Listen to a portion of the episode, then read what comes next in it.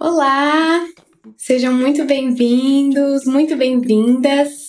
Eu sou Sofia Chiavati e está começando agora o podcast Em Cruzas, um espaço virtual para que a gente possa receber artistas e pensadores, pensadoras, para conversar sobre os caminhos do samba paulista, aqueles que já foram percorridos, aqueles que ainda hão de ser descobertos. E desde já eu peço licença a todo mundo que está nos escutando e principalmente aqueles que vieram antes da gente. Antes de começar, né, de fato, assim, o babado todo, eu queria explicar um pouquinho do que, que a gente pensou para esses encontros. Eles vêm muito de uma gana de querer escutar, assim, o que, que os artistas, as artistas que, que compõem hoje a história do samba na cidade de São Paulo têm a dizer. Num olhar, né, que, que atravessa as gerações e que vem de diferentes cheganças, cada um com a sua história, com a sua trajetória, e que, mas que chegam nesse espaço que é o samba paulista e que também mira para um futuro aí, né? E aí para começar essa nossa caminhada, hoje estamos recebendo aqui ela, Verônica Borges. Seja muito bem-vinda, Verô, e desde já eu agradeço muito a sua disponibilidade e o seu tempo. Olá, eu que agradeço, Sofia. Fiquei muito feliz com o convite e simbora. Ótimo. Verô, Acho que vou começar aqui uma breve apresentação sua, se você me permitir. Você é artista educadora, percussionista, mestra né, do bloco de carnaval Pagu. E eu tenho vontade de passar por todas essas suas vertentes, assim, perguntar, conversar. Mas eu queria começar com a sua relação com a educação, que eu imagino que esteja presente em todas essas vertentes, né? mas pensando mais nas suas aulas de, de percussão. Eu acompanho nas redes as oficinas da Verô e eu queria que você contasse um pouco pra gente como que se constituem essas aulas, porque eu vejo que você propõe uma coisa bastante aberta, né? Várias possibilidades de pensar o que, que é a batucada, o instrumento. Então, queria que você contasse um pouquinho e também como foi esse desafio assim na pandemia, né, de continuar com esse trabalho? Sim, de fato, a pandemia impactou bastante, né? Impactou totalmente, eu diria, as minhas aulas, a minha maneira de enxergar a forma de conduzir as oficinas. Mas, bom, começando do começo, é, eu sinto que eu demorei um, um, um, tempo até entender que eu já ensinava pessoas a, a tocar, só que eu não dava esse nome. Então eu não me considerava professora ou instrutora facilitadora, enfim, dê o nome que quiser. É, então eu não me sentia uma educadora. E foi um processo. A oficina da Verona, eu dei, enfim, um nome sem muita criatividade, mas a intenção também de, num primeiro momento, chamar de oficina da Verô foi justamente poder ter um espaço de para que eu possa desenvolver trabalhos diversos, né? Mas é, acabam sendo trabalhos relacionados à música, à batucada, à percussão principalmente, né? O fio condutor é, acaba sendo sempre a percussão. Mas queria também pensar, é, enfim, dentro da percussão muita coisa pode ser desenvolvida. E aí, em 2018, eu comecei a, a, dar as minhas oficinas, né? Então, eu mesma planejando a aula, sistematizando tudo, a, divulgando, enfim, abrindo as inscrições, recebendo a turma. E comecei a dar essas aulas de maneira presencial e sempre ofereci, sempre disponibilizei os instrumentos, né? Fossem os meus próprios ou emprestados, especialmente é, um, eu recebi um apoio muito especial da Bateria Destemida, né, que é do bloco Unidos Venceremos e do bloco Caia na Gandaia, que são blocos que eu faço parte. Então, enfim, sem esse apoio também ia ficar um pouco difícil, mas mesmo com, enfim, com, com uma quantidade reduzida de instrumentos, até porque as, nessas aulas eu não coloco. Não, as turmas em geral são menores, né, do que o que a gente costuma ver nos blocos de carnaval, bateria escola de samba, né, aquela quantidade imensa de pessoas. As aulas elas são compostas de turmas menores. A minha ideia nas oficinas é, costuma ser uma iniciação à percussão, porque eu apresento os instrumentos, é o espaço onde as pessoas têm a possibilidade de ver, pegar, tocar, saber o som que aquele instrumento faz, que timbre que ele tem, quanto ele pesa, né, como que segura, como que funciona tudo isso, num espaço tranquilo, num espaço confortável, né, num, num, num, ambiente ali seguro, num ambiente onde você pode chegar sem saber nada e começar a tocar. E daí organizar, se programar para ir participar dos blocos, das escolas de samba, mas também com, com mais possibilidade de, de escolha, né? De conseguir sentir o que, que você quer tocar sem que alguém te imponha é algo, porque especialmente quando somos mulheres e, e, assim nas minhas oficinas mesmo, né, as que eu ofereço pessoalmente, é, autonomamente, digamos assim, eu não separo o público, então ela é aberta para todos os gêneros, para todas as pessoas mas eu já fiz muitas oficinas específicas, né, exclusivas para mulheres, que são maravilhosas, são incríveis, sempre um espaço de troca muito intenso, muito profundo. E mesmo abrindo para todos os públicos, quem mais chega até a mim, até mim são as mulheres. Então, e, e nesse momento, em especial, no começo da pandemia, estava com uma turma mista, mas agora, por exemplo, são só mulheres. E, e eu abri, quando eu resolvi abrir e não deixar exclusivo para mulheres mulheres era também para entender quem chegaria até mim. Quem que quer aprender percussão com uma mulher? Quem quer aprender a batucar com uma mulher? Né? E, e, no fim das contas eu sinto que as mulheres se sentem mais à vontade de aprender comigo, mas não que não tenham homens que também se sintam, que não, que não se sintam à vontade. Tanto que todas as turmas eu tive algum homem participando em algum momento, né? E acho isso super positivo, muito legal. Bom, é isso, é esse espaço de aprender, né, de descobrir como são os instrumentos e aí, dependendo do voo que você quer alçar, e aí você vai lá e consegue já ter alguma opinião, algum gosto, né, e começa não é, ah, então ó, você vai ter que tocar chocalho porque é o que tem hoje, né? Não, eu quero tocar surdo. E assim, todos os instrumentos são importantes, todos, cada um tem a sua função, cada um tem a sua importância, todo mundo tem que tocar junto. Acima de tudo, tá todo mundo tocando junto a mesma música. E, e por isso que eu dou aulas em grupo também, né? Eu, eu dou aulas particulares também, mas eu tenho esse trabalho com grupos porque a gente constrói coletivamente o som, a gente se escuta, a gente se percebe e a gente toca junto. Aí veio a pandemia. e eu não tava com nenhuma intenção de viver de maneira online, virtual. Eu nem, assim, eu, eu sempre estive nas redes sociais, mas nunca pensei nisso. E aí foi uma grande, foi um grande desafio, foi dolorido, não foi fácil. Eu fiquei praticamente três meses parada. E nesse tempo eu fui fazendo alguns testes, dando algumas aulas online para ver como que funcionava essa dinâmica. E eu só consegui começar a dar aulas online porque eu entendi que eu não precisava me desprender desse meu objetivo principal, né? Dessa, dessa minha ideia do que é trabalhar percussão, do que é ensinar percussão. E mesmo a gente não tocando junto, simultaneamente por conta do delay, a gente está em grupo. Então, eu segui dando as aulas em grupo, continua sendo uma iniciação à percussão, enfim, uma musicalização através da percussão. E Aí adaptei tudo. Então a aula é um pouco mais curta, porque a gente já fica o dia inteiro no, no, computador, no celular, enfim, em frente à tela. A gente adaptou, porque uma dor é, poxa, eu que disponibilizava os instrumentos, porque como que eu vou falar para a pessoa comprar um instrumento, fazer um, um baita investimento, se ela não sabe nem o som que o instrumento tem?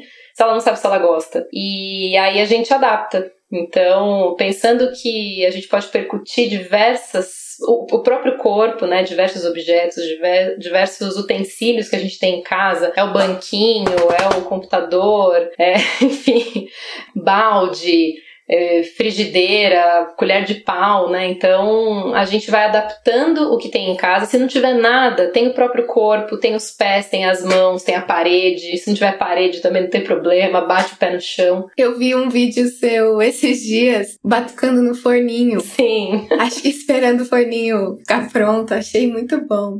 Exatamente, tava esperando a pizza, né? Aquela pizza amanhecida. E aí peguei o hashi e comecei a batucar. E é, e é muito. E aí eu, eu, sinto que as aulas online elas trazem muito disso. A gente começar, a gente ampliar, inclusive, né, o nosso olhar e a nossa escuta, a nossa percepção. E com isso a gente continua desenvolvendo ritmo. Muito. E é, é, é, ampliar essa percepção e, e, e, ver o quanto o ritmo tá em tudo, tá em todos os lugares. Onde eu uhum. vejo ritmo em todos os lados. Ouço batucadas por todos os lugares. É um, é um pouco disso. Então, tô morrendo de saudade das aulas presenciais. Com certeza o presencial tem, tem qualidades que, enfim, são insubstituíveis mas estou vendo muitas possibilidades no online e sinto que muitos dos desafios, dos perrengues do online vão fazer com que a, o presencial ganhe muito. Quando a gente puder voltar a aglomerar e fazer carnaval na rua, todo mundo junto, suando e se abraçando, a gente vai ter muitos ganhos nessa presença do presencial, que o online também tem possibilidade de presença, apesar da tela, apesar do bode que dá, né, também. E a gente quer estar tá junto. Então, tá, tá sendo esse momento agora também de, de pensar como e, tentando ir além no online, mas assim, eu, enfim, tô esperando a vacina, né? Tô super cabreira ainda, então estamos, estamos online até que, que seja possível encontrar em segurança. Mas é, assim, resumindo esse meu período todo aí de, de pandemia, quarentena e tudo mais, assim, se não fosse a batucada, eu acho que eu não tava aqui até agora, porque é o, é o que me faz levantar da cama, assim. Eu todo dia, todo dia eu tenho alguma atividade que é musical, né? Então, eu ou dou aula, eu assisto aula, tô, tô no momento que eu tô estudando bastante, e, e, e a, o dia todo, né, todos os dias eu tô pensando em alguma coisa, ou fazendo algum som, enfim, me dedicando a isso, pensando na próxima aula e o contato com, com as alunas, que no caso, não falei da questão, né, a interação acaba sendo por vídeo, né? Então a gente faz a aula, todo mundo microfone mutado, tem algumas interações durante a aula, mas aí cada uma grava um vídeo para me mostrar como é que tá se desenvolvendo em casa. E é muito legal, porque só com o vídeo eu consigo saber o que, que a pessoa tá entendendo do que eu tô falando.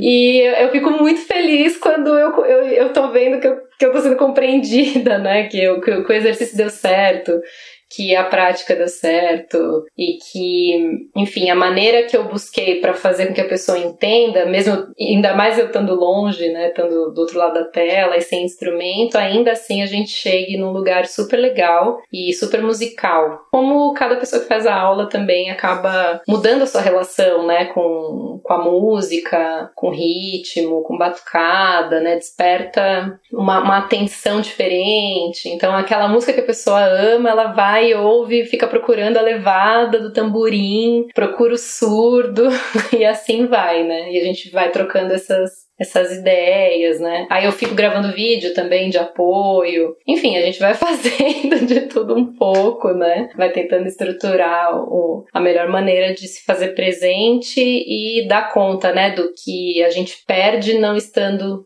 junto, né? Porque a gente não aprende observando do lado, né? A gente perde essa, essa comunicação corporal, né? Enfim, Sim, eu também eu tô fazendo aula de percussão também agora na, na pandemia, comecei e percebi como, como realmente é diferente, assim, essa. É engraçado, né? Porque a tecnologia tem essa coisa do tempo imediato, mas na, nas aulas me parece que o tempo ele, ele se comporta de uma outra forma, né? Disso, de estar tá ali vendo na tela o que, que o professor, que a professora tá passando. E aí fala assim, entendeu? Ah, entendi, entendi. Só que trava, aí o som volta, aí você não vê direito a mão.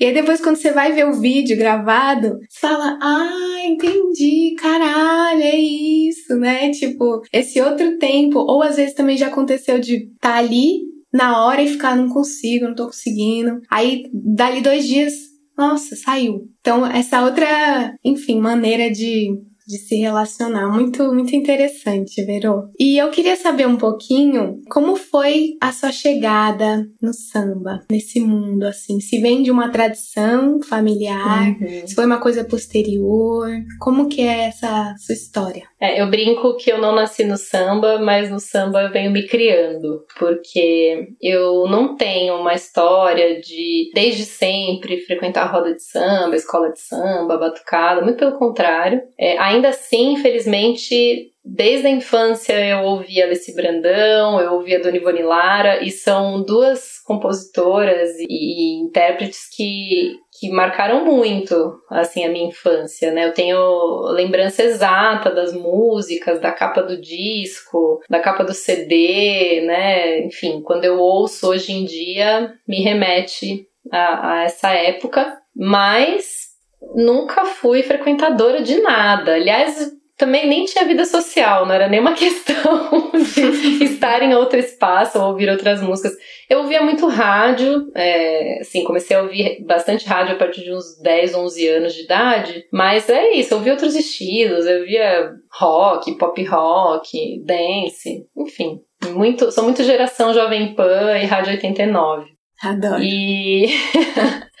Mas é, a partir do momento que eu fui fazer graduação na Unicamp, né, fui fazer ciências sociais, aí comecei a ter uma vida social, não só a ciência, né, fui fazer o social também. E aí a, a, o samba, as batucadas, as, as, festas em geral começaram a fazer mais parte da minha vida. A princípio, o samba rock, pensando que eu, né, lá, o IFISH, né, ciências sociais, galera de humanas, as festas tinham muito samba rock. E aí eu, nessa de em várias festas, conheci a bateria alcalina lá da Unicamp e eu frequentava as festas, curtia pra caramba, era uma das únicas festas que eu dançava, eu nunca fui muito de dançar. Agora eu mudei, agora eu estou super da dança. Comecei agora. Faz um mês e meio, mas eu tô, já tô super da dança. Mas na época eu não, não ligava muito, não era muito minha, minha onda, e era uma, eram festas que eu ia para curtir, para dançar, né, pra, sentir, assim, a batucada. Mas eu assistia, ia embora para casa e tudo bem, né. Até que eu fui fazer uma oficina de batucada num FEIA, Festival do Instituto de Artes, que tem lá na, na Unicamp. Aí tudo se transformou. Nas, naquela semana tinha a oficina da bateria alcalina e também do, maracu, do maracatu, se não me engano na época chamava Luz de Assuada. Enfim, tinha, tinha o grupo de, de maracatu dando oficinas na, na parte da tarde. E eu lembro que quando começou o Feia, na segunda-feira eu fui lá fazer oficina de maracatu. E eu toquei o chequerê e eu lembro que minha mão tremia inteira no final, que eu não conseguia nem assinar a lista de presença. E eu nunca tinha tocado. E eu, gente, o que, que é isso, né? Curti e tal, mas aí eu não voltei mais na oficina. Não lembro por quê, sinceramente. E na quarta-feira eu fui na oficina da Alcalina e toquei um chocalho. Ah, eu fui porque eu já conhecia algumas pessoas, eu já frequentava as festas, eu conhecia algumas pessoas da bateria. Na época eu fazia capoeira também, então treinava com bastante gente da bateria. E aí os meninos, ah, Vero, vai lá amanhã na oficina, tal, né? No caso, o Aníbal e o Ayuri. E aí eu fui no dia seguinte lá na oficina, toquei chocalho também, fiquei morrendo de dor nos braços. Cheguei atrasada, que era de manhã, enfim. Toquei, aí fui bandejar com o pessoal da bateria, todo mundo contando que ia ter viagem, que ia ter encontro de baterias e falando as histórias da bateria. E eu ali já entrando, né, naquele mundo, aí nos aí quinta e sexta eram os dois últimos dias de oficina, ia ter uma apresentação na sexta, e aí eu lembro que tinha que escolher um instrumento. E eu não sabia. Então, e aí era isso, eu não, sabia, eu não conhecia nenhum instrumento pelo nome. E aí o Chico me ofereceu o surdo. Ele falou: ah, você pode tocar surdo. Para mim não significava nada tocar surdo. E aí eu falei, ah, tá bom. Ele, ah, pega o terceira, que é legal. E aí, então, assim, oficialmente, o primeiro instrumento que eu toquei numa oficina foi. O chocalho foi para chegar, mas eu me apresentei tocando surdo de terceira e adorei. E fiquei super nervosa, porque era um surdo de terceira tocando, né? Todo mundo da oficina se apresentando e tal. E, mas eu amei. E aí na segunda tinha ensaio da bateria. Era toda segunda e quarta, ainda é, né? E aí ele, ó, todo mundo que tá aqui na oficina, segunda tem ensaio 5 e meia, e eu fui. E aí eu fui e nunca mais faltei em nenhum ensaio. E aí o Bloco União Altaneira foi fundado no mês seguinte. Aí virou o ano, eu tava desfilando em três lugares diferentes no carnaval. Eu desfilei no União Altaneira, na tradição albertinense, uma escola que na época tava no grupo 2, enfim, é uma escola da Cantareira aqui em São Paulo. E na Nenê de Vila Matilde. Nossa. Porque aí foi isso também. A galera da, da Alcalina já desfilava na Nenê. A Nenê é a grande referência da Alcalina, né, de samba. Então eu fui naquele ano que foi, foi o carnaval de 2007.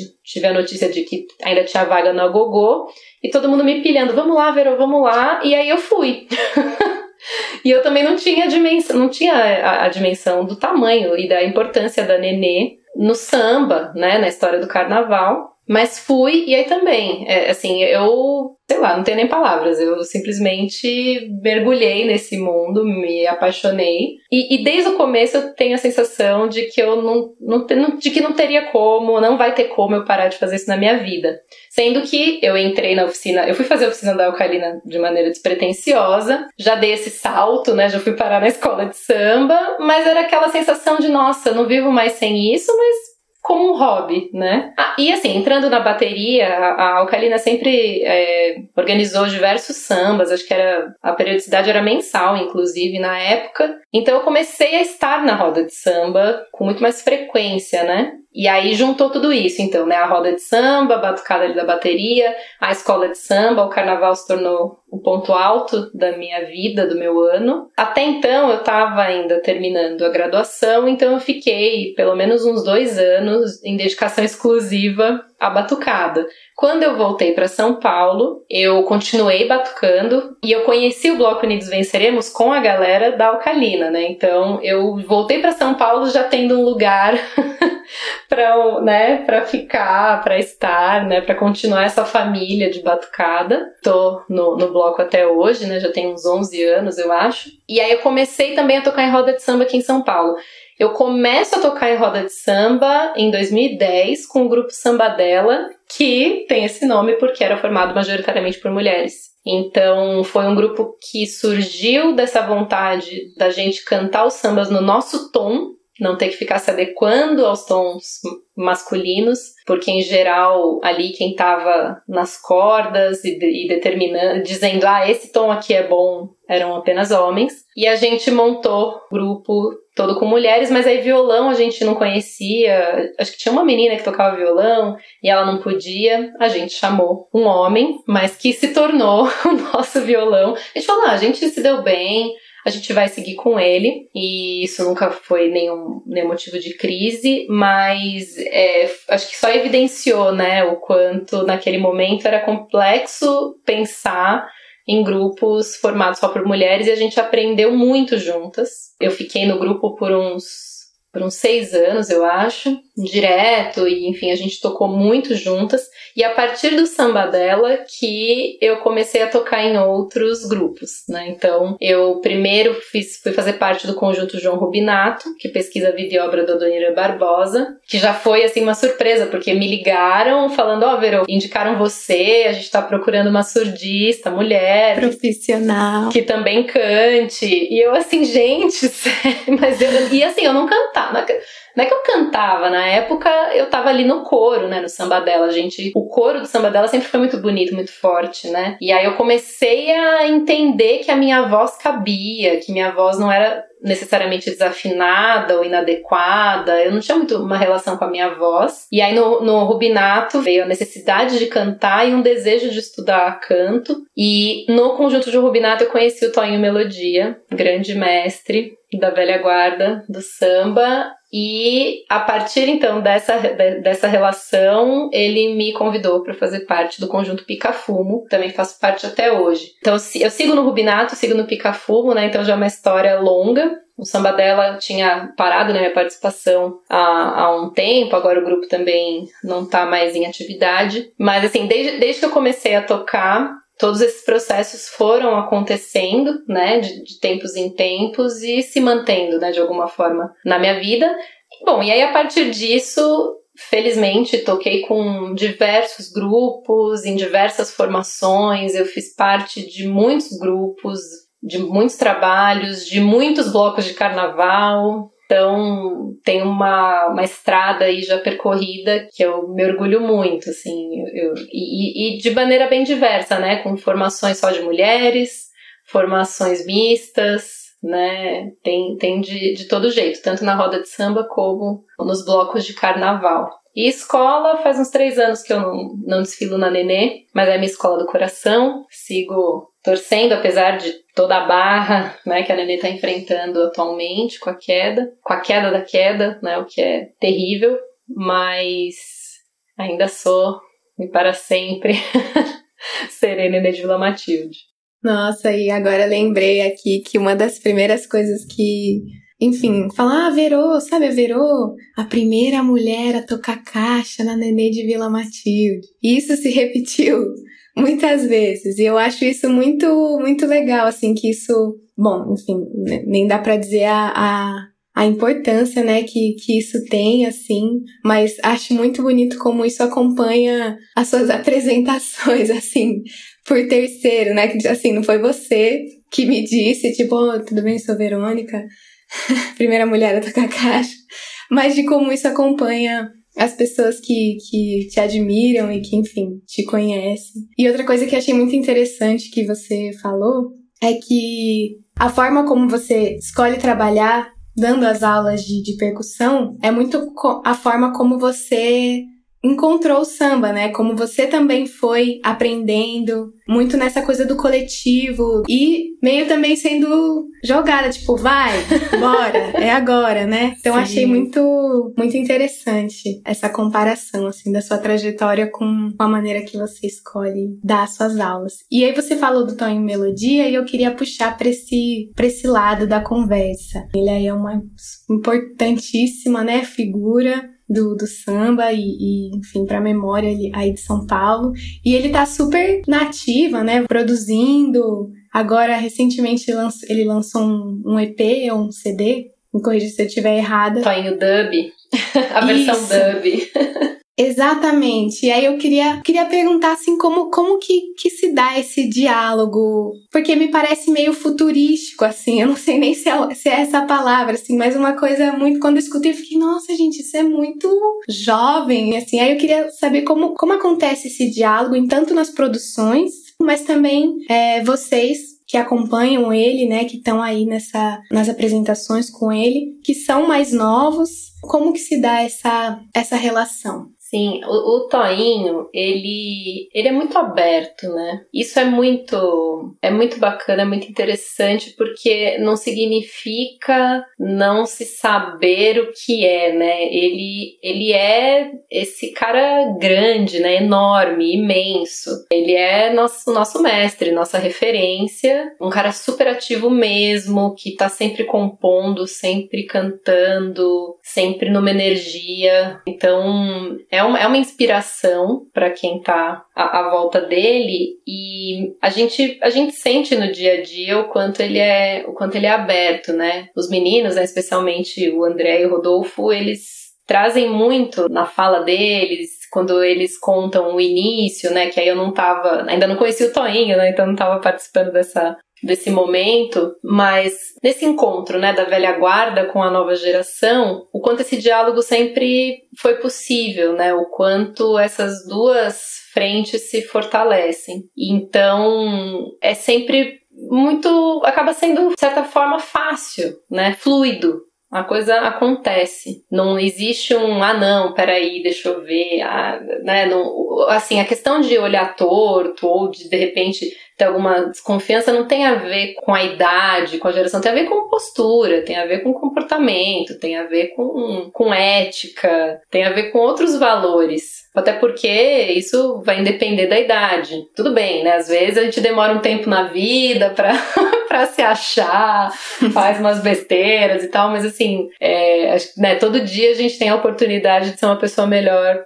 pra gente e pro mundo, né? Mas independente disso, é, não cai nesse lugar de um julgamento prévio por conta da idade. Eu acho que. Ah, a gente. Assim, pela minha, pela minha experiência, pela minha vivência, sendo uma mulher instrumentista no meio do samba, né, que tem ainda uma quantidade maior de homens, que tem muitas atitudes machistas, que tem uma série de, de complicadores, faz toda a diferença quando a gente consegue estar num espaço de mínimo diálogo, né? Assim, tem muitos espaços que ainda são bem difíceis, são muito duros, que a gente precisa chegar, que é muito difícil chegar sozinha, e aí, se não dá para chegar sozinha, normalmente a gente escolhe nem ir, porque se é pra né, não ser bem-vinda, então, enfim, prefiro ir fazer outra coisa. Ao mesmo tempo, claro, né, tem outras situações que tem uma parte que recebe bem, a outra parte te olha torto, e aí a gente fica sempre nessa questão. Por isso que é tão importante. Escolher as batalhas também. Né? Sim, por isso que é tão importante a gente estar junto, se fortalecendo. Mas, enfim, existe uma abertura ao diálogo, a, a entender o que se passa e a construir junto. E acho que é um pouco dessa ideia que, enfim, o que eu acredito na educação é justamente que a gente a, a, gente, a gente aprende, né, quando tá ensinando. Sim, é isso, não fui eu que falei isso, né? mas, é mas, com certeza eu sou desse, desse time, né? E eu, e eu sinto que é isso, a gente aprende tanto, né, com o Toinho, que é a nossa referência, mas o quanto ele se mostra ali disponível para para se abrir mesmo, para aprender no sentido de, de testar, né? De, pô, por que não adubar a minha música? Porque a gente brinca, né, que é a versão adubada. Ai, que lindo! Nessa, nesse caso, a, a formação, né, da banda que acompanha, que acompanha os shows ao vivo, né, quando a gente ainda podia fazer sem, sem podendo aglomerar, é uma outra é uma outra formação, né? Então são outros outros músicos. Eu não tô nessa formação adubada. Mas a gente, no momento da, do lançamento, a gente fez um evento junto com a roda de samba. Então, assim, são linguagens que estão super em diálogo, né? E, e, e, e, mesmo que não tivesse, né? O Toinho ele faz, acaba fazendo essa ponte de qualquer jeito. Isso é, é, é, muito, é muito legal, assim. E, e aí, enfim, que eu comecei, né, foi falando do, do, da versão dub, mas aí eu né, cheguei na questão do machismo. E assim, tem um lance que, independente do, de que formato que o Toinho tá, que a música dele tá, né? Se é o samba. Até porque o Toinho também ele já traz essa diversidade nele, né? Na história dele. Não à toa ele, ele é o paulibucano, né? Ele já traz muitas referências da vida dele, na musicalidade dele, e agora ele tá se fazendo ampliar. Então, isso é, isso é, isso é muito maravilhoso. Mas tem esse, esse ponto que é independente da formação, né? E muitas vezes eu sendo ali a única mulher na formação, né? No caso no Pica-Fumo, o quanto com o passar do tempo eu fui sentindo que a roda, a roda toda ali estava conseguindo sacar melhor e estava mais comigo em situações onde eu estava sendo vítima de alguma de algum comportamento abusivo. Então fosse o cara que quer lá de longe me ensinar a tocar, ou o cara que tá achando que tá chavecando, mas tá passando do limite, tá me importunando enquanto eu tô trabalhando, né? Porque eu amo fazer samba, eu amo tocar, a gente adora, é uma delícia delícia, mas é também meu trabalho, é a fonte do meu sustento, não é só o meu hobby, minha diversão, por mais que a gente esteja feliz fazendo tudo aquilo, né? E, e o quanto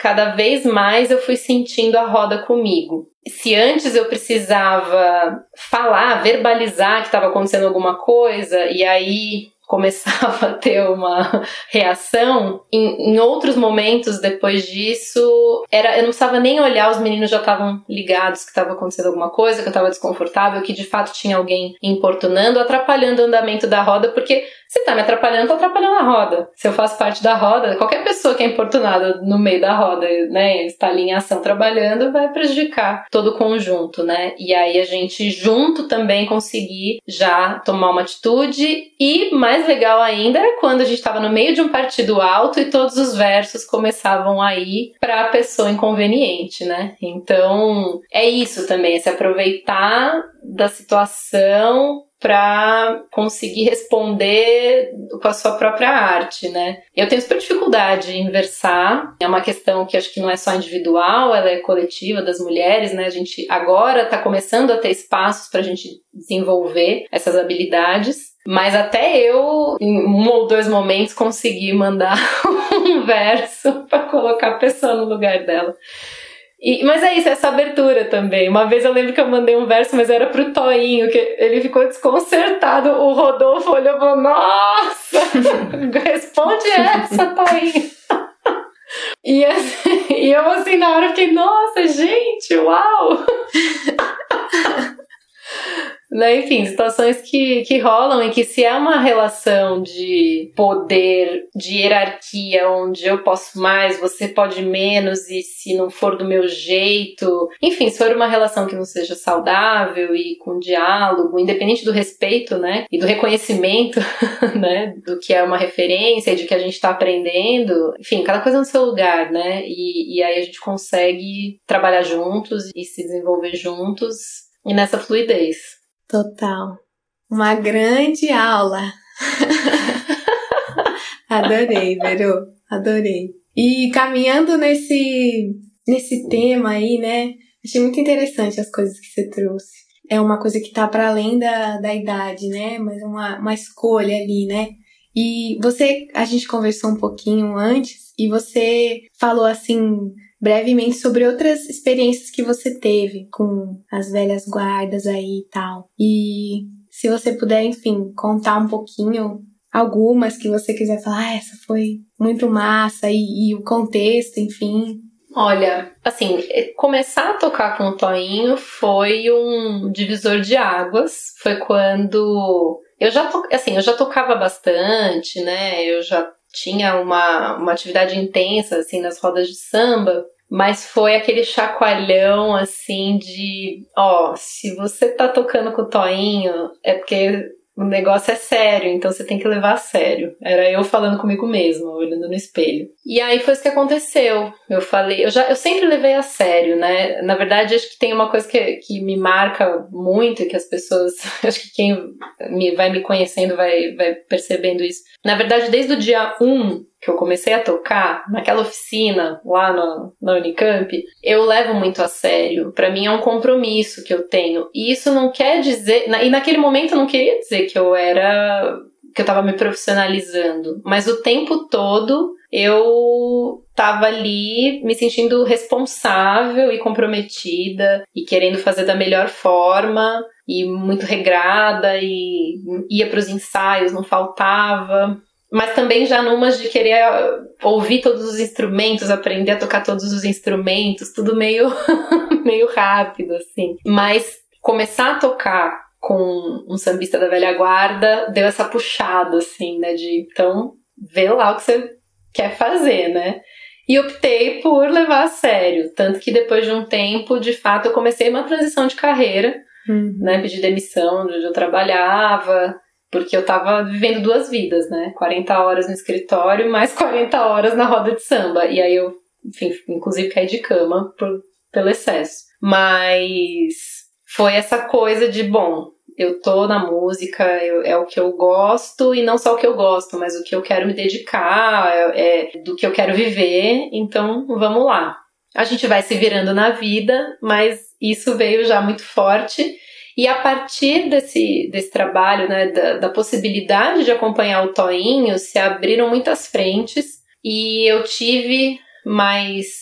Eu tive essas oportunidades maravilhosas de estar mais junto com, com velhas guardas. Então eu tive um, uma virada, era uma virada, a virada paulista na época, não lembro exatamente o ano, mas que era encontro das velhas guardas, com esse nome mesmo, né? Além do Toinho outros sambistas da, da velha guarda, como Ideval, como Ayrton Santa Maria também ali fazendo parte. Com o to, é, tocando com o Toinho, a gente convidou o seu Carlando Perucci para alguns sambas, o Tantinho da Mangueira, que infelizmente faleceu. Então são, são eventos que são super significativos, assim, são muito importantes. Seu Carlão, gente, é o baluarte ainda vivo, né, aqui em São Paulo, do samba. Assim, e, e aí, bom, a gente vê também, né, a presença masculina, né, mais intensa, mas também tive a possibilidade de estar num, num evento que era uma roda de, de conversa e de samba com Alessi Brandão, foi pela Empoderadas do Samba, que foi um momento muito emocionante também, super, super importante, e depois também é, com o samba da Elis, e ano passado no Encontro Nacional das Mulheres, né, da, da, da roda de samba, onde ela foi homenageada. Então foram três eventos muito importantes, assim, na presença da, da Alessi. Então, é isso, são, são são situações, são, são vivências, são momentos que marcam demais, assim, é, é, é de repente vem todo um, no caso da Alessia ainda, né, vem a Verô, eu volto na Verô criança, com oito anos, ouvindo disco, e nesse dia do Empoderadas eu levei o disco para ela autografar, então agora eu tenho o disco, ah. a capa do disco autografada, que era o disco que eu ouvia, enfim, ouvia até furar, então tive essas, essas vivências, né? Super importantes, assim. É, é ver as, as, suas referências, as suas referências, né? Estar do lado, estar junto e aprendendo. E também, imagina, ó, já aqui me fugindo. É, e também com, com o trabalho do Conjunto João Rubinato, a gente teve a, também a felicidade de ter o Oswaldinho da Cuíca gravando com a gente. Aliás, tem uma situação que foi muito foi muito incrível. Teve, rolou um evento de homenagem ao Adoniran, chamado Adonirando. Foi no Teatro Municipal, o Casagrande que organizou tal. E aí foi a reunião de muita gente importante que teve, que conviveu com a Dona Irã, que fez parte dessa história da vida dele. E o Conjunto João Rubinato foi convidado primeiro para uma participação, porque a gente gravou o disco livro com canções inéditas da Dona Irã, principalmente da década de 30, para o projeto do PROAC. Mas a gente acabou virando a banda base do evento, então a gente acompanhou a maior parte dos artistas que se apresentaram naquela noite no Teatro Municipal. E o Oswaldinho da Cuíca esteve com a gente também, né, né, tocando com a gente. Ele acompanhou Demônios da Garoa, o Eduardo Gudim. Foi incrível assistir tudo aquilo de cima do palco e, e fazendo também o som. Mas na passagem de som, eu che chegando lá cedo, tá, montei o surdo, tava afinando.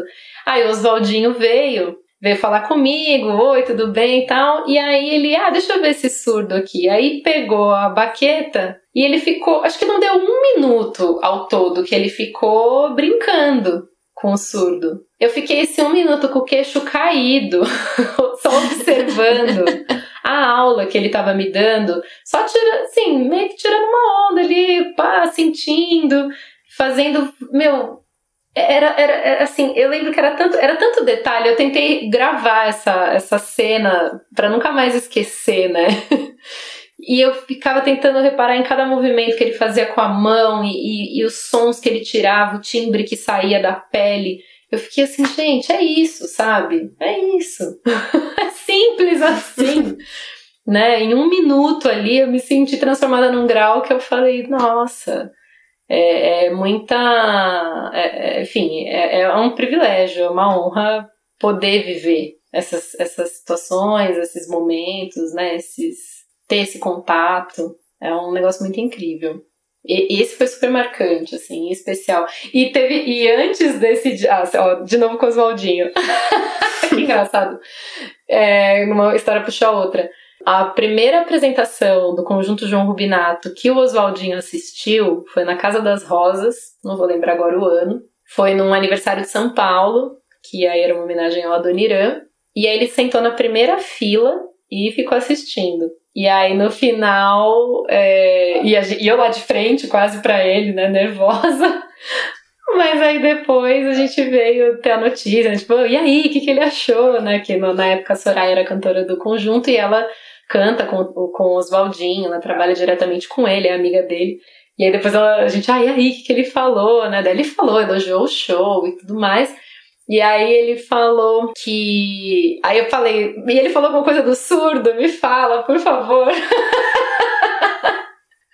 e aí ele falou que o meu, o meu surdo ali era um arroz com feijão muito bem feito. Ai, Falei, gente, eu amei, nunca amei tanto arroz com feijão como com esse comentário do Oswaldinho da Cuica. Ai, que lindo! Nossa. E, e faz tempo isso, isso faz tempo. Isso já tem, acho que foi, sei lá, tem uns 5, 6 anos, não sei. Já tem um tempo. Então, são coisas que, que marcam, né? E, e olha a diferença, né, de, de ter uma, uma receptividade, de ter um diálogo, de ter um, um, contato que vem dessa maneira, né? E não de uma maneira agressiva, de uma maneira que não leve em consideração, né? Que somos enfim, pessoas se relacionando, né? Sim. Então é muito bacana. Nossa, que especial! Adorei essas essas histórias. E eu confesso que no, no começo da, da primeira eu fiquei meio apreensiva, assim, antes de você começar a contar, que eu falei, vixe, ele deve ter chegado meio. Mas depois pensei, depois ele deve ter, né, se revisto, assim, mas não, foi uma chegada super tranquila e super, enfim. Teve, aí agora eu lembrei de outra também, teve, mas teve uma vez com o seu Carlão que não foi tão tranquilo. É, ele chegou mais chegando assim.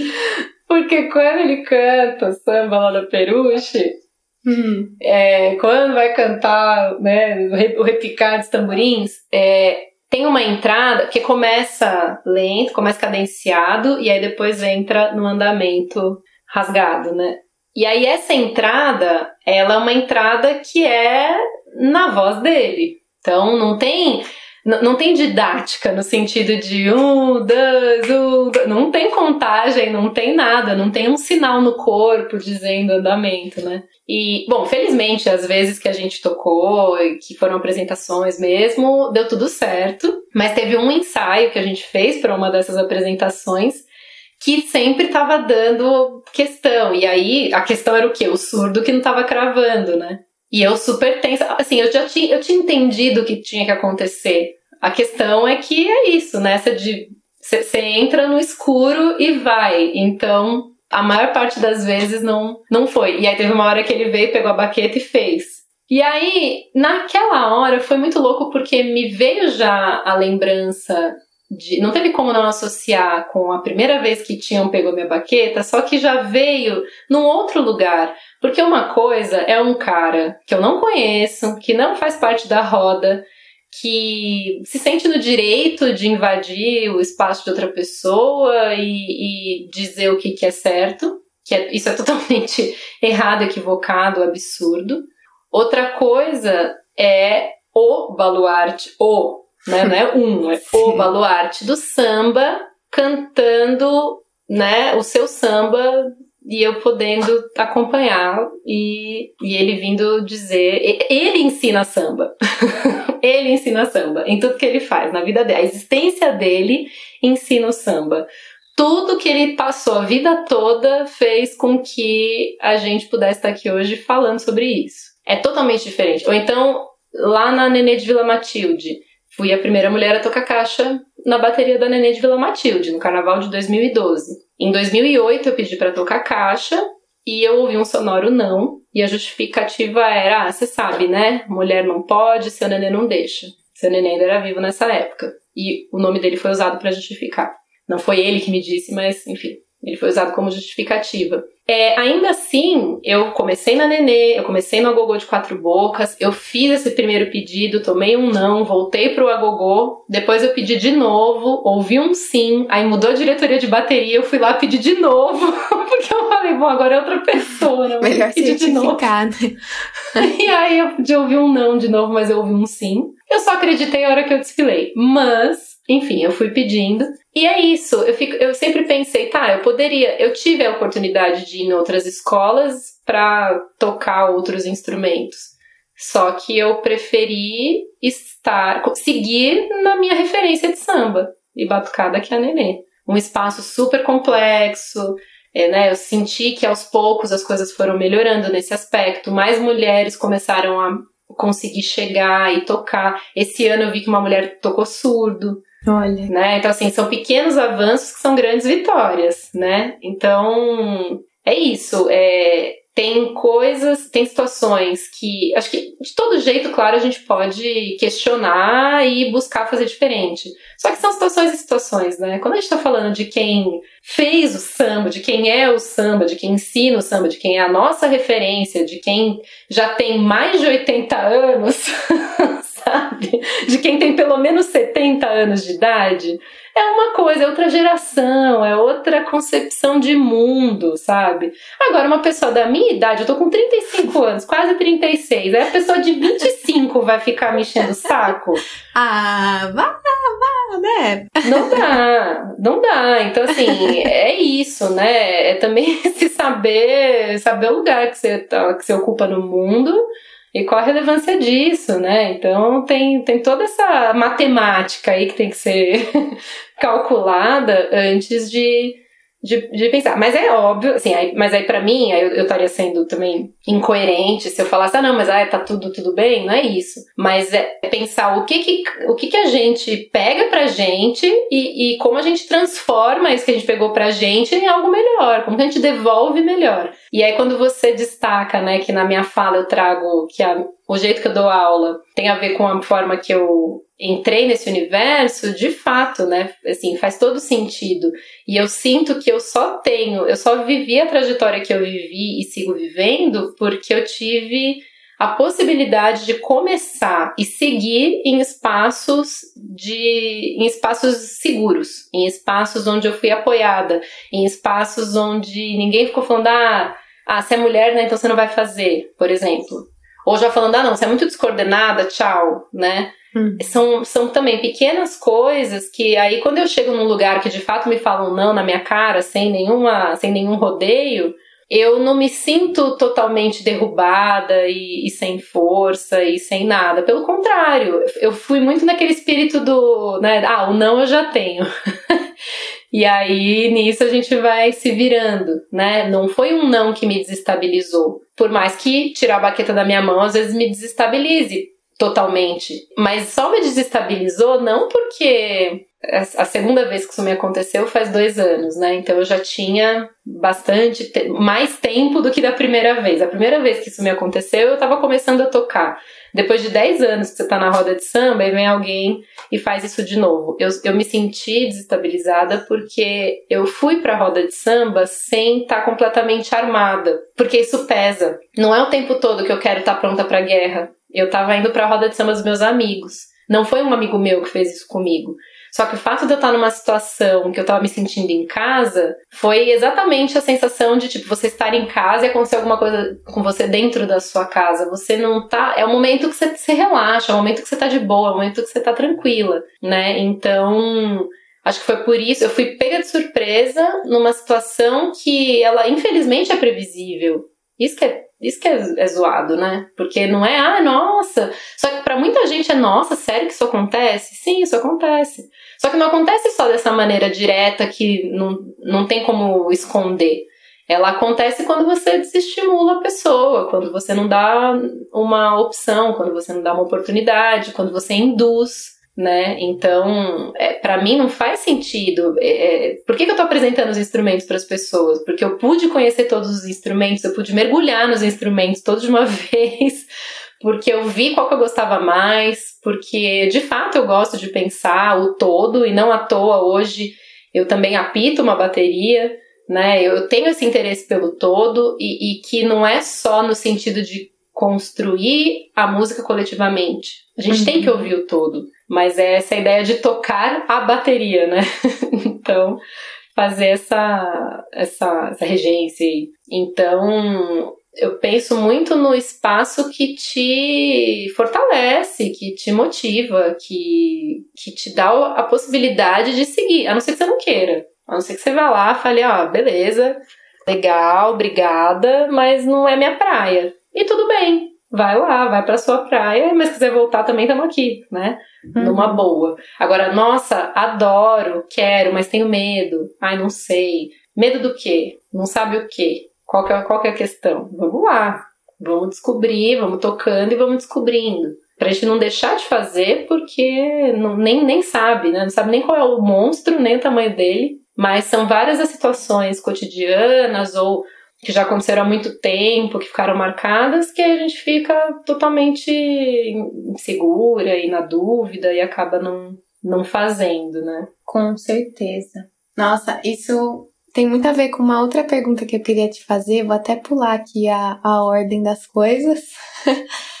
Mas em relação justamente a essa. Quando estava pensando nas perguntas, assim, que eu ia te fazer, pensei que, que talvez essa, essa relação sendo a primeira mulher a tocar caixa, então num ambiente muito mais masculino, e agora você apitando uma bateria, né, que é toda feminina, que são né, esses espaços assim antagônicos, e, e também pegando uma fala que eu escutei sua recentemente numa entrevista que você deu para uma rádio, falando que, que o espaço do, do bloco, né, um bloco só de mulheres, é um espaço que, que é muito bom e que a gente está ali e, e ocupando, mas que você também queria que, que isso fosse possível em todos os espaços, né? Que não só precisasse, não só um espaço que são só mulheres na batucada, que a gente tem que se sentir confortável, mas que isso fosse levado para vários espaços, né? Então queria nem sei se é uma pergunta, na verdade, isso, mas é mais pensando essa, essa questão com a, com a ocupação mesmo desses espaços que são, que são tão diferentes, né? Que tem, e que também tem as suas origens diferentes, né? Assim, tipo, pensar um bloco hoje em São Paulo, é, pensar como, como, como é a formação de uma escola de samba, né? Enfim, queria pensar com você essas, essas relações distintas. É, eu tenho uma, uma questão comigo, assim, que de fato eu tenho esse sonho do mundo onde todo mundo consiga viver do jeito que é, né? Que a gente, assim, enquanto a gente cuida da vida do outro, a gente não cuida da nossa, né? Então, isso cria tantos problemas, né? Tô aqui simplificando, claro, muitos sentimentos que estão dentro de mim, ainda mais agora, às vésperas de um segundo turno, né? Então, é um resumo bem assim mastigadinho, né? Mas eu tenho esse sonho de que a gente possa estar em espaços muito mais interessantes do que a gente tem hoje. E isso passa pela vontade de, de ser respeitada como mulher, batuqueira, instrumentista, percussionista, onde eu estiver tocando e não só num lugar onde todo mundo está preocupado com isso, né? Que isso fosse contagioso, né? E todos os espaços pudessem ter essa abertura ainda que existisse um estranhamento, que é isso, quando a gente não conhece, né, quando não sabe qual é que é, a gente vai observando, mas observar não, não precisa significar necessariamente romper antes mesmo de, de ter uma liga, né? E quando eu comecei a tocar, que eu comecei a pensar e a entender e a, a, a, me entender feminista, inclusive, né? Eu nunca tinha pensado em questões de gênero objetivamente antes de começar a tocar. Apesar de eu ter feito graduação em ciências sociais, então gênero já era um tema que que estava por ali, tinha a noção, sabia da existência de coletivos feministas e tudo mais. E, e, desde. Eu fui fazer ciências sociais porque eu era uma adolescente que ficava falando de temas polêmicos com, sei lá, com 13 anos, né? Enfim, essas coisas. Mas não era uma coisa que eu sentia necessariamente de forma mais é, é, palpável na minha vida. E aí tocar trouxe tudo isso. Porque aí, de repente, eu comecei a tocar por acaso num lugar que foi super de boa, e dentro da universidade, que é um lugar já privilegiado, né? Então é uma bolha.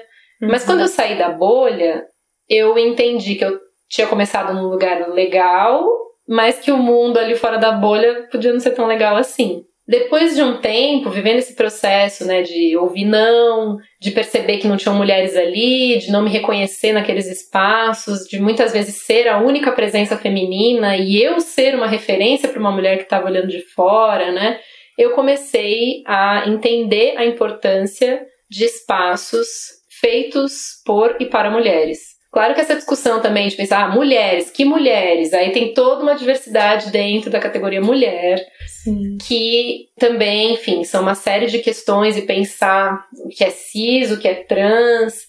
Enfim, a gente tem muitas coisas ainda para superar e, e integrar para que de fato, que a gente consiga de fato construir aos poucos esse mundo melhor aí. Mas eu comecei a valorizar esses espaços é, entendendo a importância deles, porque assim, se a gente se joga e não tem uma rede de proteção, a gente vai se espatifar no chão e vai machucar e vai doer, e, enfim. Então é, é, a, é a possibilidade da gente se fortalecer em grupo, em conjunto, e se sentir mais à vontade para situações onde a gente não tenha necessariamente um batalhão ali junto com a gente. Porque aí já está dentro da gente. Então, é, é, é, construir esse senso né, individualmente a partir de um movimento que é coletivo. E porque, assim, para mim, é, Pô, eu fui, quando eu fui para graduação, eu fui estudar a sociedade, né? Mas assim, não dá para perder de vista quem compõe a sociedade. Cada um de nós aqui, cada um de nós compõe esse grande aglomerado de pessoas com leis, com ética, com moral, com um monte de coisa aí, com uma série de hábitos e construções. Mas é isso, são as duas, sempre essas duas frentes, né? Só que ela, só que tá tudo, tá tudo misturado. A gente é sempre. A gente, e a gente não tá sozinho nunca, por mais que a gente, a gente respira pelo nosso sistema aqui respiratório, mas a gente não existe sozinho, a gente tá sempre em relação a, né? A gente faz parte de um mesmo no mesmo globo. Então, eu sinto que quanto mais a gente consegue estar em espaços que fazem a gente se sentir mais fortalecida, melhor, porque a gente consegue estar no mundo de uma maneira mais interessante. Ainda que é isso, às vezes o estar forte tem que ser vestir a armadura e ir pra guerra todo dia. É, sim, sim. Então não é fácil, não é simples. A gente, a gente tem que ficar provando três vezes mais que a gente é muito foda, que a gente é muito incrível, que a gente é melhor do que os homens, muitas vezes. Sendo que um homem muitas vezes pode ser medíocre. Uhum. E a gente tem que ser muito maravilhosa para às vezes ouvir um não né? Então, quando eu fui tocar caixa na Nenê, eu já sabia tocar. Eu fiquei lá fazendo de um tudo pra galera ver que eu sabia tocar. Sim. E aí consegui tocar, né? Não que não tenha escolinha de bateria que dê para aprender, mas é, aí é um outro processo. E, e também é isso, a gente não sabe até que ponto eu chegarei na escolinha e falarei, ah, beleza, pode tocar caixa na escolinha, ou, ah, não, a gogô, né? Ó, tem vaga no agogô. Uhum. E aí você já direciona, né? Enfim, isso em qualquer escola, tá? Não, não é acho que, enfim, todas as escolas têm as suas questões, apesar de todas estarem ampliando aí essa discussão e, e, e terem cada vez mais mulheres nas suas formações, né? Mas é, eu sinto que o espaço para mulheres ele é um, um, um, meio, ele é um processo, ele não é o fim. Para mim não faz sentido. É, eu acho que a gente tá junto para se fortalecer. Eu acho que a gente e a gente tá sempre bem onde as pessoas que estão envolvidas ali naquela situação, onde elas se respeitam e tratam a gente bem da maneira que deve ser. Então, enquanto for necessário, estaremos unidas em grupos para mulheres e quanto mais a gente tiver espaços que isso não se faça necessário, melhor para todo mundo. Todo mundo sai ganhando. Acho que é isso. Todo mundo tem que se rever, todo mundo tem que se, se pensar, mas quem está em, em posições de privilégio, em lugares de privilégio, tem que se rever mais, tem que se repensar mais, tem que mudar mais. mais ainda. O nosso, no nosso caso, acho que é muito esse, essa, criar esse senso de, de, de fortalecimento, né? De, das possibilidades que, que podem surgir a partir de uma, uma outra postura, mas não adianta se, se quem está pisinhando também não, não for, não for calado, né, não for deixado de lado, ou não, não, não, não começar a se, a se repensar e agir de outra forma. Mesmo que seja contragosto no começo. Porque quando eu tava ainda na, na Nenê, né, mais ativamente, aí a gente começou a usar o WhatsApp, né? E o WhatsApp, ele, eu super uso, acho ótimo, assim, essa comunicação e tal, mas ele também revela o pior, né, das pessoas quando a gente tá nos grupos. E aí eu tava num grupo que, sei lá, pouquíssimas mulheres e no começo vinha muita foto de mulher pelada. Tipo, porque para eles era, um, era o grupo dos caras, né? E aí vem o peitão, a bundona, e aí tinha que uma mulher falar: Oi, tem mulher aqui.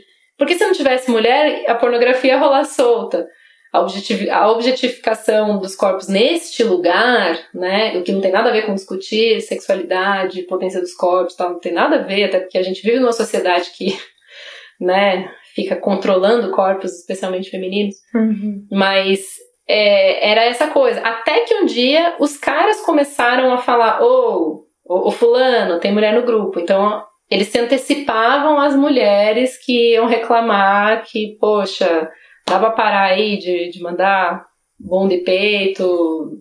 E, e, ainda que assim, é muito louco, né? Porque aí quando, a gente, quando eu falo isso, eu penso, eu tô também muito inserida numa. Eu, tô, eu fui formada no, naquela ideia heteronormativa, onde bunda e peito é interesse só de homem, né?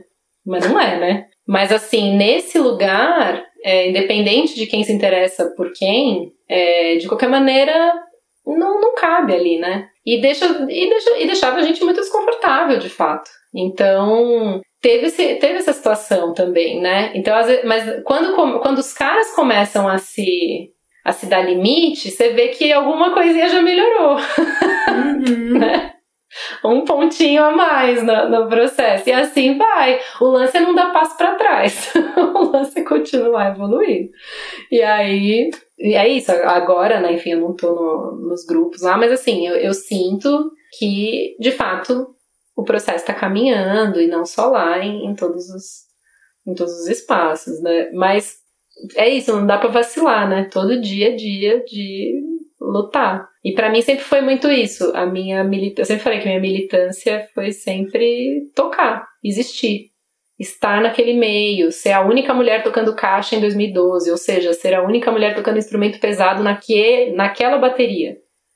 Não é no mundo. Tinha outras escolas de samba com mulheres já tocando surdo, enfim. Mas naquele espaço eu não ficava discutindo, falando, ah, então, ó, Sabe o que acontece? A gente muitas vezes não trocava nenhuma palavra, mas eu tava ali tocando, uhum. fazendo ser possível. Então abrir a discussão nesse sentido, né? E como isso move, né? As coisas, assim. A, a simples posição ali, né? Também acho que ninguém quer ficar toda a vida dependendo do outro, né? Também nesse sentido de, de dizer o que tá errado, né? O que não convém ali naquele momento. Quanto mais independência você tiver para repensar que tem coisas que você faz que não são bem-vindas, que não cabem ali naquele contexto, com certeza a gente vai ser cada vez melhor, assim, né? É, e, e se a gente tiver que forçar a barra da discussão, a gente vai continuar forçando, né?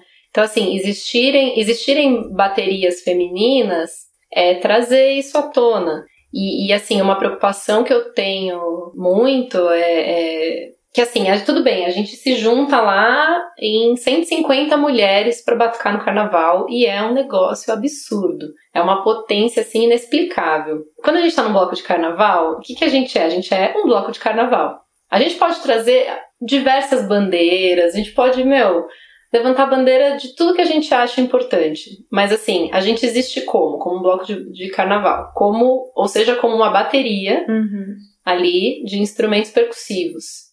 E o principal trabalho é fazer com que essa bateria esteja redondinha no dia do desfile principal, né, no dia do desfile oficial. Então, a gente, essa batucada que tá redonda e que assim se eu tô optando uma bateria, se eu tô ensinando um naipe, porque no Pagu eu comecei como mestra de tamborim, então eu era responsável por um naipe, né? Tava ligada em tudo, mas a minha responsabilidade era, eram, eram os tamborins. Agora é a bateria inteira. Então, é, é todo mundo, todas afinadinhas, umas com as outras, se ouvindo, se sentindo, tocando juntas para dar show. E além disso, além disso, então a gente quer tocar percussão, quer batucar e quer pôr bloco na rua. Legal. Além disso aí, são 150 mulheres, são 150 histórias, são 150 mundos trazendo na sua música muitas, muitas discussões. E a gente está falando de carnaval de rua, então é ocupar a rua, é ocupar o espaço público, é discutir a, a utilização desse espaço. Assim, gente, é, no caso do bloco, a gente toca diversos ritmos, né? Mas a gente usa uma instrumentação de escola de samba, a gente tem o samba também como né, um ritmo importantíssimo ali, que de base, né? E então a gente está é, é isso, é, é ter a, é a, gente sempre ter a consciência de que se a gente está ocupando a rua da, dessa maneira e trazendo todo um traço de criatividade e enfim todos os blocos que eu fiz parte trazem isso, né? Então a gente toca diversos ritmos, faz toda uma, uma apresentação, tem as suas alegorias, tem tudo mais. A gente está na rua, a gente está continuando essa conversa porque muita gente morreu, apanhou, foi presa e, e, e resistiu e continuou fazendo para a gente poder estar tá aqui hoje, né? Então, a gente não pode nunca perder de vista isso. Seja no bloco, seja na escola de samba, seja na roda de samba, seja no, no que quer que a gente faça, onde a gente está com o samba, onde a gente está com a batucada como, como base né, do nosso trabalho.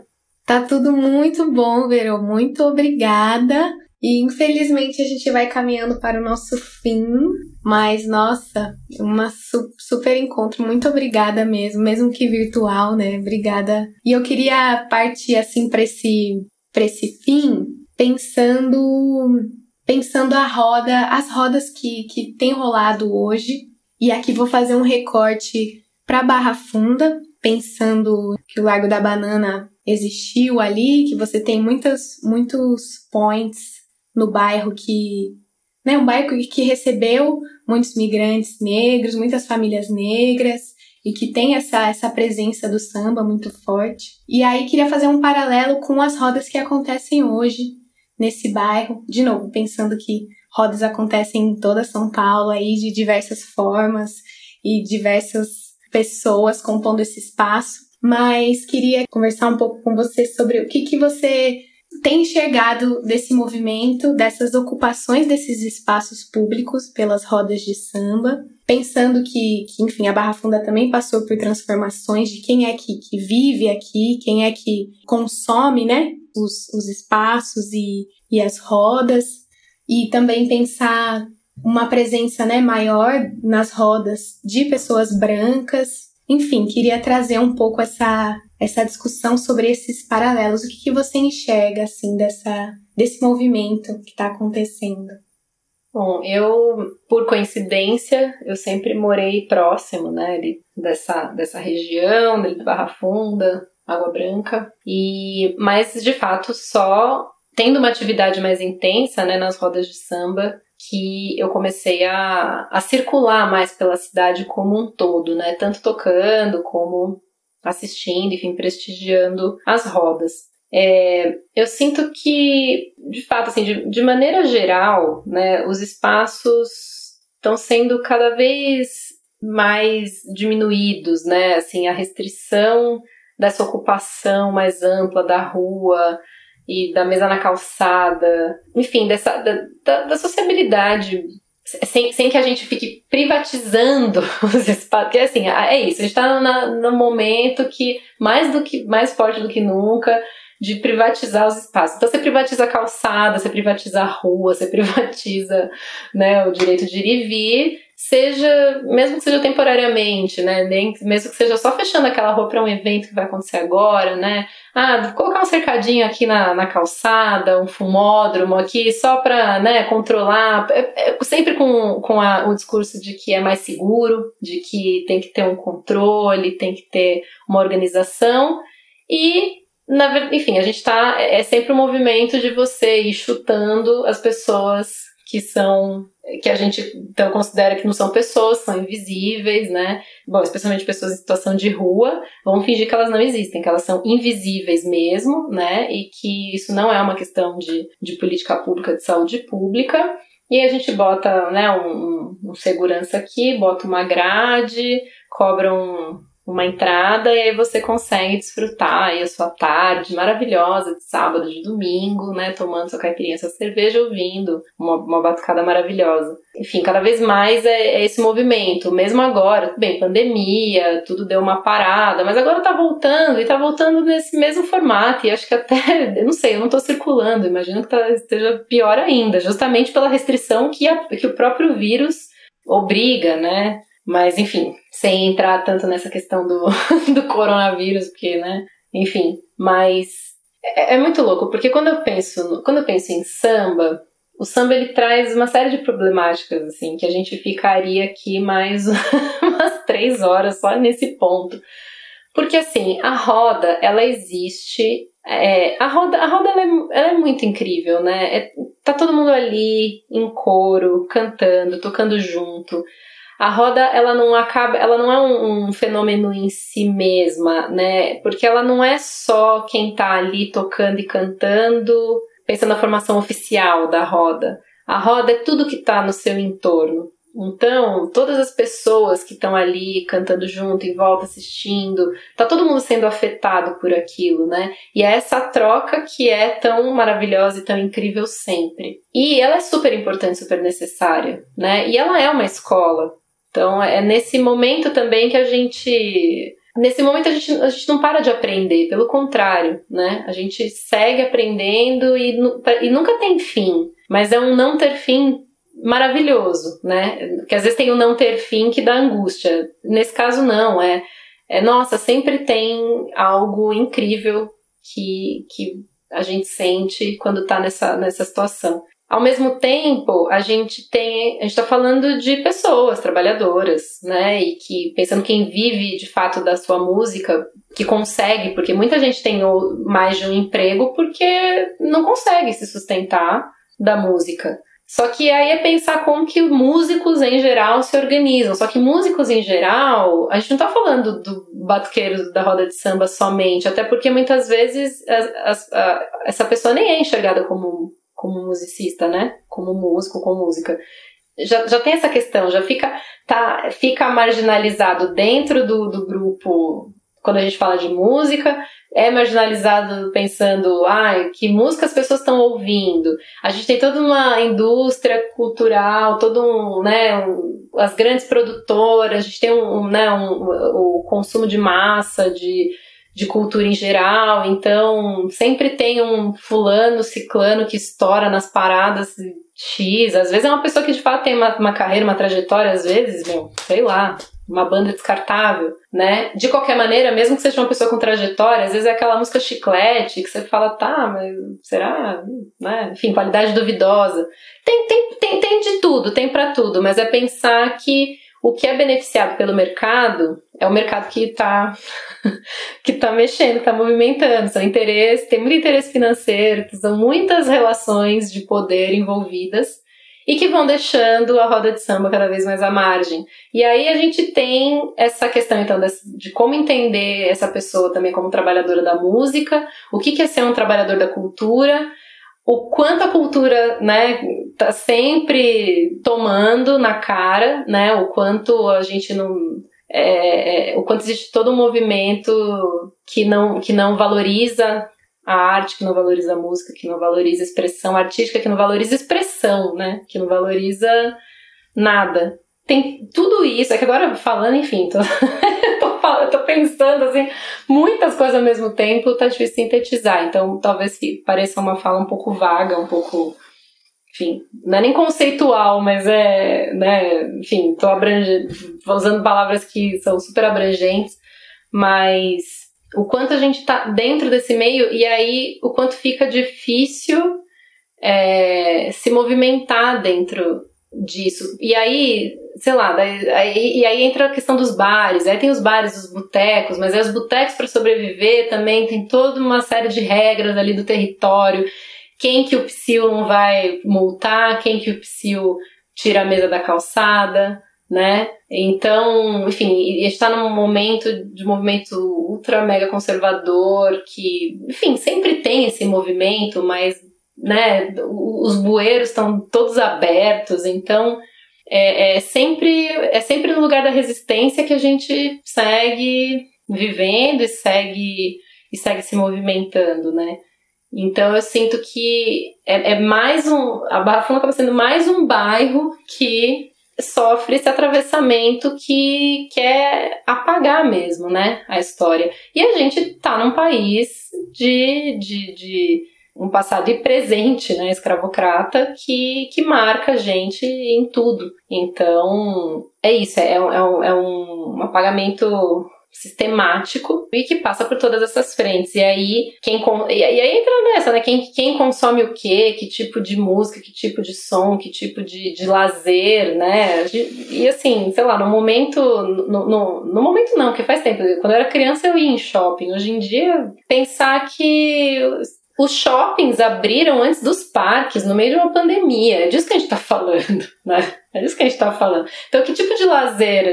O que, que, que é lazer? É ir no shopping comprar, ver vitrine? É isso é lazer? Ou isso é isso, isso é um processo criativo do ser humano? Sair para comprar, para ir no shopping, brincar de ser consumista, né? Brincar de se endividar? E não conviver, né, olho no olho, entender o que, que é música, o que, que é arte, o que, que, é, o que, que é troca, né, o que, que é fazer coletivamente. Para mim é isso, a roda sintetiza. A roda ela não existe sozinha e ela não é um fim em si. Ela é o, ela é, ela é tudo que está acontecendo naquele momento com todas as pessoas que estão envolvidas.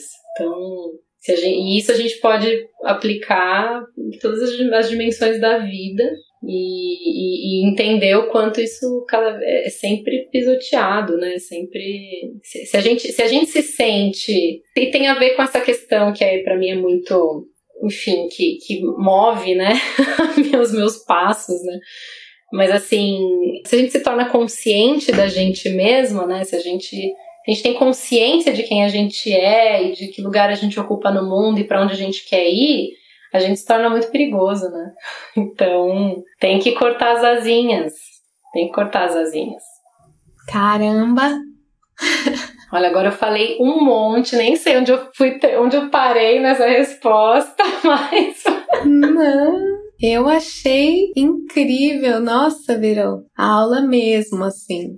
Muito obrigada, muito bom estar tá, tá com você, escutando você, que eu acho que no fim é, é o intuito né, dessa, desse encontro, como eu falei no começo, de poder escutar o que essas pessoas têm para dizer. Então é isso, tem que falar mesmo e eu tô aqui só anotando, né? Mas é, é muito um lugar de, de querer escutar mesmo. Então eu agradeço demais a sua a sua disponibilidade, a sua presença de estar aqui com a gente. Eu que agradeço, amei. Eu adoro falar sobre isso sempre. Então, pode me chamar sempre.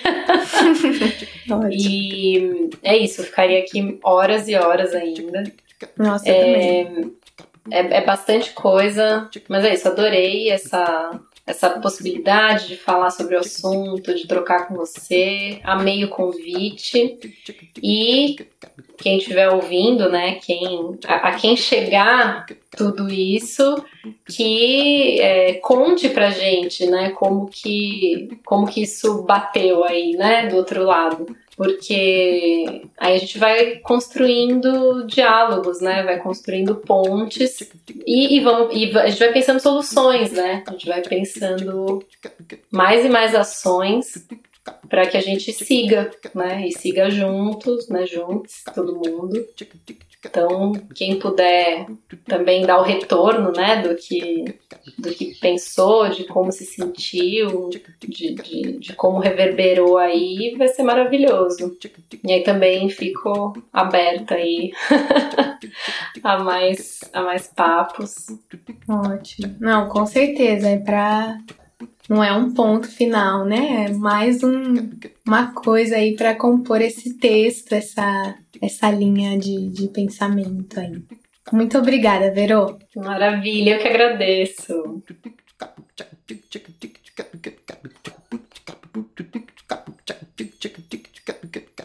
Bom, esse foi o podcast em Cruzas. E se você que está aí escutando a gente tiver gostado, curtido esse nosso papo, fique ligado nos nossos próximos episódios. Eles vão estar disponíveis no site pesquisa dos territórios da banana.webley.com.